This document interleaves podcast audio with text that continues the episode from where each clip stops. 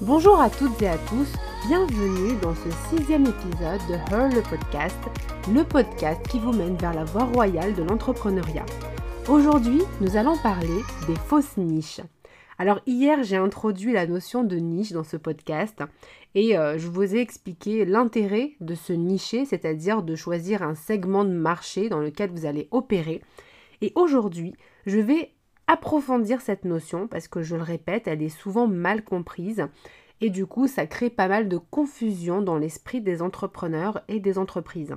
Pour approfondir cela, je vais aborder euh, la, la, notion, c'est pas une véritable notion, mais bon, moi je l'appelle comme ça, des fausses niches, c'est-à-dire le fait de créer une niche artificiellement et qui ne va pas répondre aux véritables critères d'une niche qui mérite en tout cas d'exister. Voilà.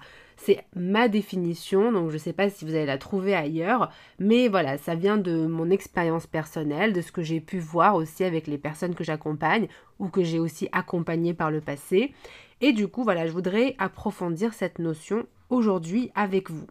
Alors, donc une niche, c'est quelque chose qui est fortement recommandé dans un positionnement pour avoir un positionnement le plus clair possible, le plus pertinent et euh, le meilleur pour votre offre en fait. Voilà, c'est comme ça qu'il faut l'avoir en tête. Mais euh, encore une fois, je le répète, souvent les entrepreneurs, ce qu'ils vont faire, c'est aller sur Internet pour récupérer de l'information sur cette notion. Et résultat, en fait, ces entrepreneurs, généralement, comprennent mal ce qu'est une niche et du coup vont appliquer mécaniquement euh, les différents conseils qu'ils auront pu lire à droite et à gauche. Or, c'est incorrect en fait de faire ça parce que euh, le choix de sa niche est un choix qui n'est pas à prendre à la légère. Il est toujours possible de modifier sa niche, c'est-à-dire de modifier son positionnement également. C'est possible, mais euh, c'est à faire au plus vite. C'est-à-dire qu'au début, lorsque vous lancez votre offre par exemple, ça peut être, vous êtes déjà lancé depuis longtemps sur un marché et vous créez une nouvelle offre et cette nouvelle offre, vous allez la dédier à un marché ciblé, peut-être qui, est différent du vôtre ou qui est un sous-segment de votre segment. Donc, vous voyez, cette question revient régulièrement et à ce moment-là, il faut très vite réagir lorsque vous sentez que le marché que vous avez ciblé ne répond pas à votre offre. Peut-être que le problème ne vient pas de l'offre en elle-même, mais vient de la mauvaise cible. Si euh, en revanche vous êtes persuadé que votre offre est faite pour cette cible, dans ce cas il va falloir retravailler votre offre. Bon, je ferme cette parenthèse, mais je devais aussi la préciser. Et donc je vais expliquer euh, ce que j'entends par euh, fausse niche et justement vous donner les critères pour moi d'une véritable niche, en tout cas comment la reconnaître et la valider lorsque vous allez tenter de faire par vous-même le choix d'une niche. Alors une niche, donc comme je vous l'ai dit, c'est un segment de votre marché où vous opérez. Mais en fait, les questions qu'il faut vous poser lorsque vous choisissez une niche, c'est selon moi. Alors je dis bien selon moi, donc peut-être vous allez trouver d'autres informations ailleurs, mais euh, moi c'est ce que j'ai vu euh, soit à travers les cours que j'ai pu recevoir, mais également des accompagnements que j'ai pu faire ou que je suis encore en train de faire. Euh, pour moi, une niche doit répondre à trois critères. Le premier critère, c'est que ça doit être une niche rentable. C'est-à-dire que vous pouvez très bien choisir une niche dans un marché et finalement euh, c'est une niche, dans une définition, si on prend une définition euh, euh, économique du terme de niche, une définition business ou en stratégie, ça répond bien à la définition d'une niche, c'est-à-dire que vous avez bien pris un sous-segment d'un marché, mais en même temps, c'est bien beau d'avoir une niche, mais cette niche doit être rentable. Exemple, vous, vous lancez un blog, vous êtes blogueur professionnel, vous lancez un blog et vous décidez de parler de la randonnée. Donc vous êtes sur le marché de la randonnée et dans ce marché, vous allez cibler par exemple soit les randonneurs débutants ou bien les randonneurs de, haute montagne. Enfin voilà, il y a plein de sous-segments. Imaginons que vous prenez les randonneurs débutants soit en fait vous allez pouvoir réussir à convertir cela en créant une offre qui est faite pour les randonneurs débutants, par exemple faire des formations qui leur expliquent comment choisir leur sentier, comment choisir leur tenue. Mais vous voyez très vite que c'est compliqué quand même à, monétiser. Enfin, c'est, je veux dire, il y a tellement d'articles sur les sujets que c'est compliqué de trouver une approche tellement différente que vous allez pouvoir rentabiliser votre blog. Et d'ailleurs, c'est pour ça que souvent, Euh, beaucoup de blogs sont simplement des blogs loisirs parce que c'est des blogs qui ont une niche, c'est vrai, qui ont un public hein, qui est intéressé par leur contenu, mais dans les faits, ils pourront pas le rentabiliser parce que c'est difficile d'imaginer une offre qui va euh, vraiment intéresser ce public et surtout qui va être rentable. Et c'est ça en fait, une, niche c'est bien, mais si vous en tout cas vous voulez faire un business, hein, vaut mieux qu'elle soit rentable.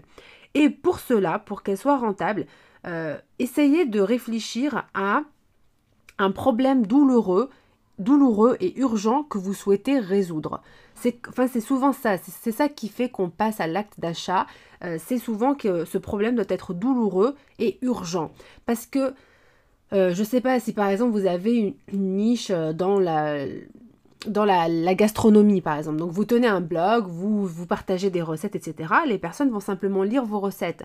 Mais si, par exemple, vous expliquez que, euh, effectivement, vous êtes, par exemple, dans une sous-niche qui est de, des recettes saines, diététiques, pour maintenir euh, un poids euh, de forme, eh bien, vous allez appuyer sur un problème douloureux et urgent pour justement faire passer, faire comprendre aux personnes l'intérêt de votre thématique.